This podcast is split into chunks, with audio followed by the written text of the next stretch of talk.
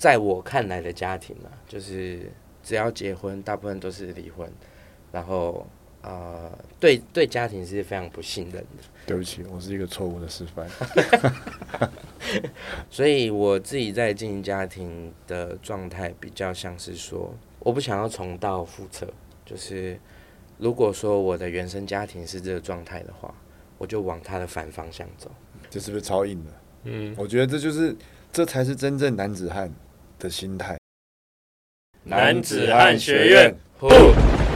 本节目由台湾最屌的 Podcast 录音室 Mike Mike 赞助播出。感谢 Mike Mike，感谢干爹。我是 Eric 幺幺嘛，你好，我是 Jeff Machine。然后我们今天请到了一个，我心中认为这几年我认识最强大的男人。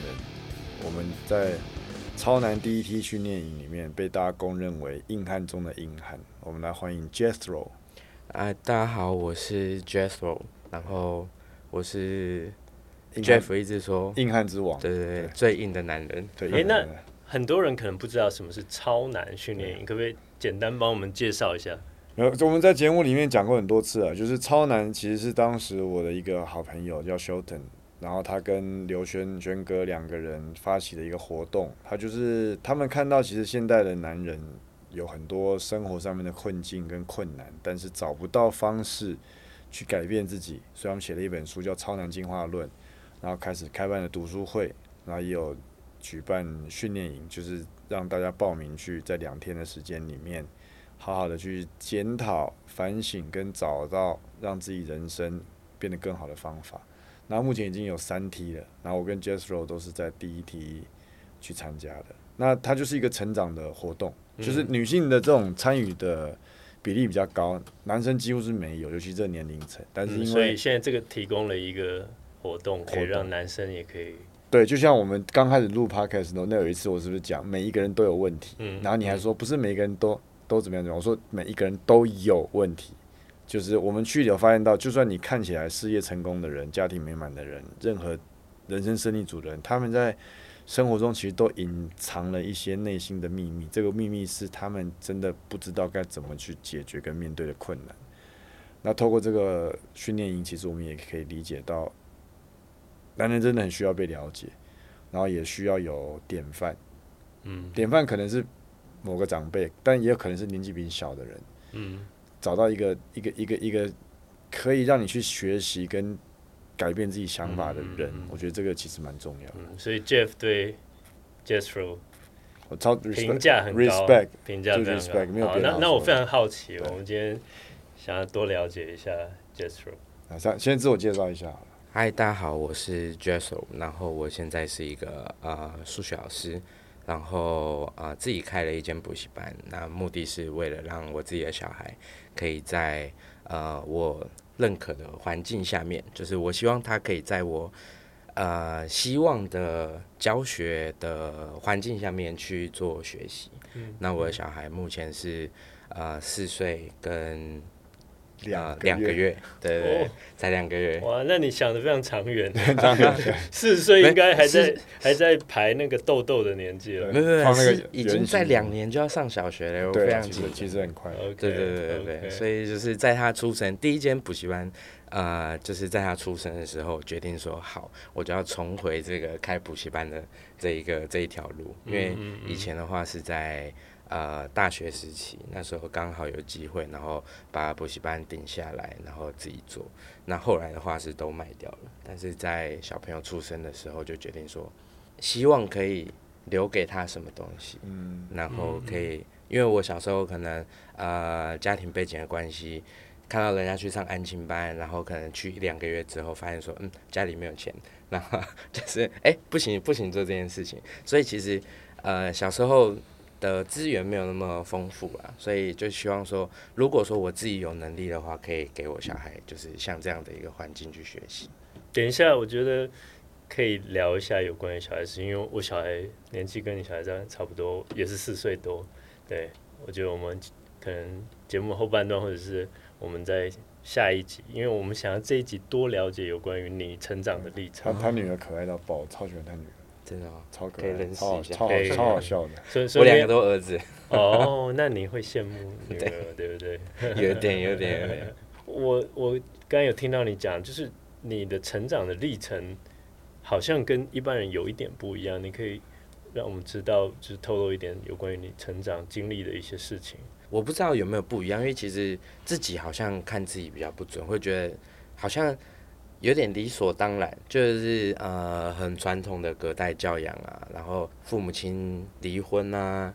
其实小时候自己觉得好像就是大家可能都差不多的状况，尤其是隔代教养。嗯因为在我我是眷村长大的小孩，嗯所以其实身边很多的小朋友大概都是这个情况，嗯所以我好像没有觉得有什么不一样。只有到就是台北来念书之后，才发现说，哎、好像好像大部分的家庭并不是啊、呃自己想象的那个样子，才会觉得说，哦，好像有一点不太一样这样。因为因为那时候 Jethro 在训练营的时候，我们就有分享大家心里面的一些事情。嗯为什么我们都说他是硬汉中的硬汉？因为他所遇到的事情，可能随便一两件，我光是听到我都觉得我可能会难过很久，嗯或是我可能在你小时候经历过这样的事情，我可能就会歪掉。嗯我觉得在那个情况，如果遇到那个事情，我歪掉是很合理的。嗯我我觉得我自己已经不算是一个抗压性很低的人，可是我听到他的经历的事情，然后他自己的想法，他重新反弹，然后他在生活中面临的新的问题，他愿意去面对，我就觉得很感动。慢慢长大，我也理解到，就年轻的时候，小时候觉得啊，怎么是硬汉？就是表面上看起来就是好像很大只，全身刺青，怎么样就是硬汉，其实那都是假的。我后来长大遇到很多人，他们外形看起来非常的温和，像觉得说戴个眼镜，笑眯眯的，然后看起来好像人畜无害，但是他遇到困难的时候，他内心所散发出来那个能量跟那个坚强的态度是非常，甚至到我觉得已经非常值得敬佩。我我修正一下我刚才的提问，我指的不太一样。其实我觉得很多都是外面的解读。对其实每个人的家庭都有每个人家庭的问题。对，然后我自己慢慢年纪大，我也发现哇，经营一个家庭真的非常不容易。对，那我们就想要听你分享一下你嗯啊、在经营家庭，你用的是什么样子的心态去啊、来做你对于你自己成长历程的一种回应？其实的确有时候回想起来，就会觉得说，的确小时候遇到这些事情，自己没有走歪，好像算蛮蛮幸运的一件事。不是幸运是超厉害的，超厉害。对对对，真的小时候就是隔代教养，然后后来啊、呃爸妈离婚，那当然他们离婚的方式，我觉得就真的很像八点档戏剧，因为我身边几乎没有什么朋友知道这些事情啊，就是那时候他们要离婚，那必须啊、呃有一些证据嘛，然后我是帮帮我爸爸，然后抓奸我妈妈。那原因是因为我们受不了，就是在我妈妈跟她当时男朋友的那个生活下，所以我跟我姐姐就是半夜的时候，然后啊、偷开门，然后啊、姐姐传简讯，那时候还有简讯的年代，然后传传给我爸爸，然后跟他说就是啊、约定好的一个时间，然后开了，然后就是警察啦，然后有的没有就是冲上来，然后就是抓奸嘛，然后再把我们带走。那其实那时候都非常匆忙，然后包含我们行李什么都没有收。后来回去拿行李的时候，其实也是算蛮难过，就是也其实真的那时候还太小了，大概只有国小，我印象中是三年级还是四年级吧。然后就听到我妈妈跟我说，就是啊、很厉害嘛，就是哎就是好像帮着别人做这件事情啊、很厉害这样。可是那时候不知道到底什么才是对的。帮我爸爸好像又不对，又被这样子讲了。可是好像又觉得在帮我妈妈，也许这是一条路。两人如果没有相爱的话，纠结这么多其实也没有什么太大意义。所以其实，在你刚刚有回答说，在经营家庭这一块，我在小孩还没有出生之前，其实应该是蛮排斥，就是呃经营家庭这件事。我跟我老婆其实在一起非常久。我们是国中同学，然后国中 对，我们是国中同学，然后后来在一起，然后到到我们结婚是在二十六、二十七岁的时候，所以其实中间大概过了十几年，那没有打算要结婚这件事情，因为我觉得家庭，在我看来的家庭啊，就是只要结婚，大部分都是离婚，然后呃，对对家庭是非常不信任的。对不起，我是一个错误的示范。所以我自己在经营家庭的状态比较像是说，我不想要重蹈覆辙。就是如果说我的原生家庭是这个状态的话，我就往它的反方向走。这是不是超硬的？嗯，我觉得这就是这才是真正男子汉的心态。其实那时候我在成长一听他讲这句话，我也是头皮发麻。我那时候也有也有流泪了，就觉得跟这个人比起来，我很渺小。我是真的这么觉得啊！我觉得像上次那个谁，你那个朋友字母系列的，嗯，其实我觉得很很多这样的人看起来是很温和，然后看起来非常的和善，但他们内心有非常很强大的特质去坚守他们的原则。这件事情其实我听到，我每次听到这样的事情，我都觉得我还有很多地方要跟要学习。我也希望可以成为跟我心中认为不好的典范相反的那个人。可是我发现到我有时候还是会被拉回去，嗯，就不自觉还是会被拉回去，我自己不想成为的那个样子。可是他说到，他也做到。我我觉得有没有做到，也许还在努力的路上，因为我在我的人生过程中啊，好像就不知道怎么当一个爸爸，所以老实说，我觉得我对家庭的害怕，有一部分也是来自于说我的父母跟大家比较不一样一点点，所以这个也许是我抗拒的一个来源。我觉得，真的那时候在做这个决定的时候，算是下蛮大的一个苦心。好，那既然决定要结婚，那就好好走下去。当然也是被我太太说服，因为我其实原本也要说服她说，为什么一定要结婚？为什么一定要？我觉得，嗯，两个人在一起结婚，婚姻不就是那一张纸？但其实最后，最后的点还是因为小孩的关系。我后来才知道，如果你没有结婚的话，你的小孩的身份就是那个户口名簿上面爸爸那一个是好像是会写父不详嘛，还是就是会就是哦，没有、真的吗？对对没有没有没有父亲这哦，如果是非婚的话，对对对对对对对，除非我可能未来再去认领他，对哦，不会写母不详，会写父不详。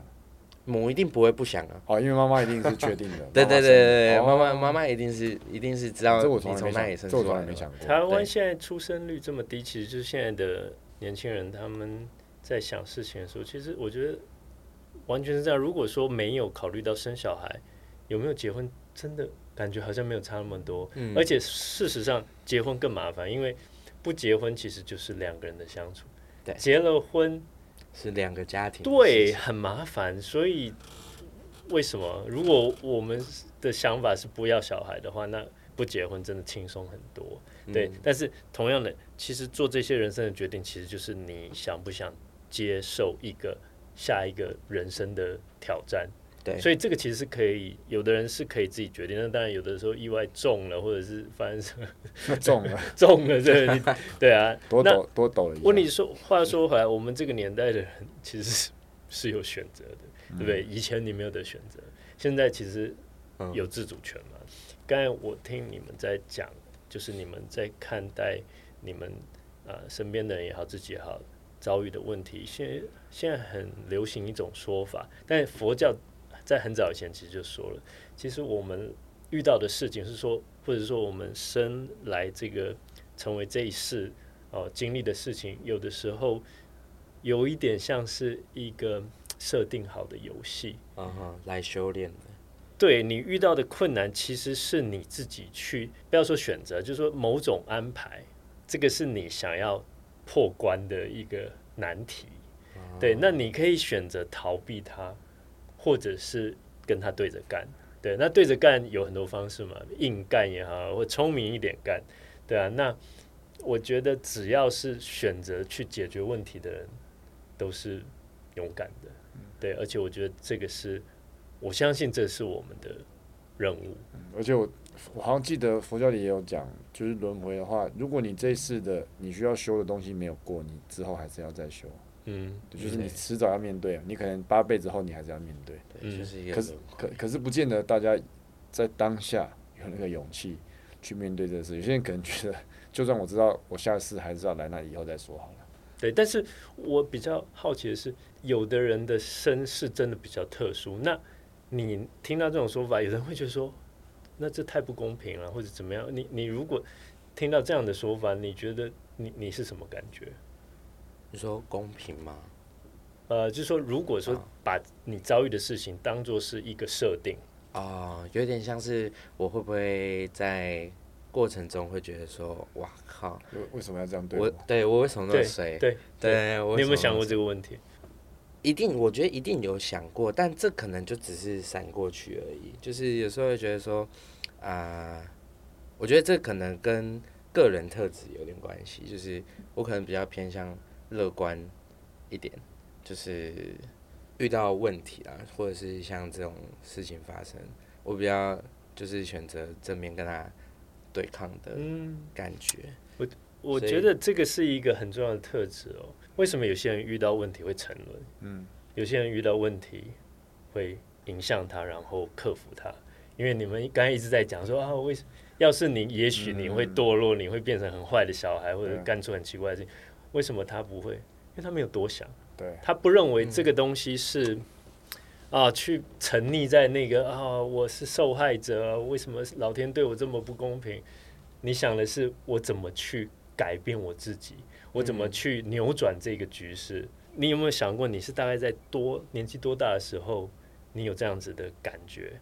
还是说小一点，可能只是说不多想，然后到了大概多大，你开始是觉得说我要改变这个局势？我觉得有一个转捩点是在呃升大学的时候，在之前其实自己没有什么谋生能力嘛，呃那时候我念书还算可以，然后也算。念了就是台北前几志愿的学校，那大学考的也还算可以。可是，呃，在升大学那个暑假，我妈妈突然跟我说，她要出去出国两个月，他把他的工作辞掉。那其实我很早就是，诶，大概知道家家里的一些经济状况啊，或者什么。我高中的时候，大概有两三年是跟我妈妈一起住的。那时候也会要求说，呃，我想要补习，或者是有一些什么费用，然后妈妈可能就会把那个存折摊开给你看，就是，诶，没有，对，no，对，没办法，就是我们我们生活就是这样。那他把他的工作辞掉，然后啊拿掉拿到了可能就是自遣费之类的，我不知道那时候，反正就是公司有给他一笔钱就对了，那也没有很多，但他就跟我说他要出国，啊，出国两两个礼拜，嗯嗯，那。还还，我说哦好，那就去吧。可能也是心情，可能工作离开了一个转换也没关系，就是觉得说也还好。那当然也知道，就是他出国其实是呃，就是找男朋友，就是那时候也我我不知道是不是真的男朋友还是被骗。结果我最后我也没有多问，嗯啊没有多问原因，等一下可以跟大家揭晓。因为啊他去跟我说要去两个礼拜，但是他呃两个礼拜后呢？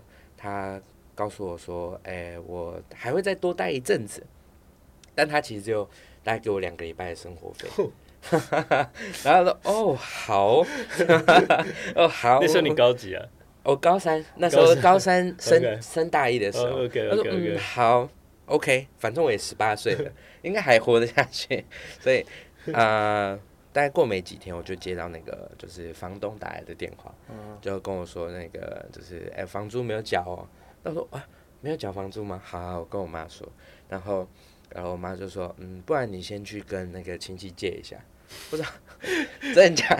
我从小其实就是蛮受到亲戚的帮忙，可是这种我还真的开不了口，有点难以启齿。对对，有点开不了口，是哇，我要跟。呃，我的舅舅借钱，然后要跟我外公借钱，是因为我我妈妈呃出国，然后两个礼拜，但他说他会再待一阵，所以我觉得哎有点傻眼。所以当下其实我没有选择去借钱，而是马上打开，当时应该是雅虎求职。对，那当时还是雅虎，我在雅虎求职上面开始找工作。我那时候有去做 bartender。然后有去做摄影，帮别人那个活动拍照。可以摄影？不，当然不会。我根本不会，我根本不会，就是跟朋友借了相机，然后就说哦我会拍，嗯我会拍嗯，然后就就去，嗯然后就就摄影，反正他因为他就是短期两天嘛，然后就可以马上给你钱，嗯这样，然后我就必须要钱，因为我嗯。那时候就是呃，我觉得会有没有地方住，嗯，所以我就马上我要搬出去这样，所以我那时候就毅然决然决定我要搬走，就是在升大一的时候决定我要搬走，然后离开呃我现在居住的那个家，所以我在大学时期大概就都靠自己，然后做 bartender，然后后来为什么会去补习班，就是因为当时我记得时薪大概是九十八块吧，我做一整天八个小时，哇，我还不到八百块。对，跟那时候教书才大概一个小时，大概三百五四百嗯块，我就抵人家一天了。嗯，所以一样是在那个雅虎求职，我看到人家在争那个班主任，我就打电话过去说，你们有没有争老师？就是我觉得脸皮算蛮厚的，然后就真的有，对，你们有没有争老师？那他当然愣了一下，他说：“哎、你会教什么？”就嗯，我会教数学，我我那个高中说你要我教什么，对我就教什么。当当时其实我的态度是这样子，是。就是我我我教什么都可以，那我我书念的还不错，我我大学考的还 OK，嗯。我觉得啊好，那我们就是用这个对就进去了，然后因为毕竟做八天的其实蛮可怕的，我可能到两三点，然后呃又必须要那个嗯上学，嗯，所以对，大概就是我觉得就是这个转捩点嗯让我嗯觉得我要改变这一切，我不要再被原生家庭的束缚所影响，所以那时候大概就有四五年，到大学毕业之前，我应该都没有回家，然后也没有什么跟家里人联络，而且我很难想象你当 bartender 是怎么样的，就没有就耍帅啊。对对，就是耍帅，然后就嗯，其实我什么都不会啊，所以 就是要当班的人什么都不会。反正里面里面有有酒就对了。对对对对对就，就他告诉我有什么，然后就哦好，对，反正就学嘛。人人各有志，对不对？像上次你刚才讲的那个字母系列，对，这个 Jerry 他就是对于调酒就很有对有兴趣，诶，他也是可以走出自己的一片天。对对，那我们那位朋友他就开了一个算是台北对字母系列的餐酒馆，算是台台北蛮有名的一个那集我有一个系听，我特别去查。嗯耶耶耶耶，对对对。然后这个其实就是好像冥冥中自有安排，每个人有每个人的选择的路，嗯，对啊。那你刚才有说后面要揭晓，就是你妈后来，因为我听了这个故事，啊我觉得很特别。我妈但是等一下，我们下一集再讲，不行，可以，这一集就要不要下一集再讲，现在就要卖关子道好吧，卖个关子一定。要卖关子啊！那我们卖个关子，卖个关子啊下一集再跟大家。观众听不到，我们等下还是听得到。好诶，那哎，我觉得，因为我觉得时间有有点短，好像没有真的才刚开始要聊到一点事情，我们时间已经到了可。以了。哦，好了那我们下一集再来揭晓到底这个故事结局是什么。没有结局，还在继续。哦好的对，这故事的这个，内这个故事的内容到底是什么？好好好好，那我们下一集再见。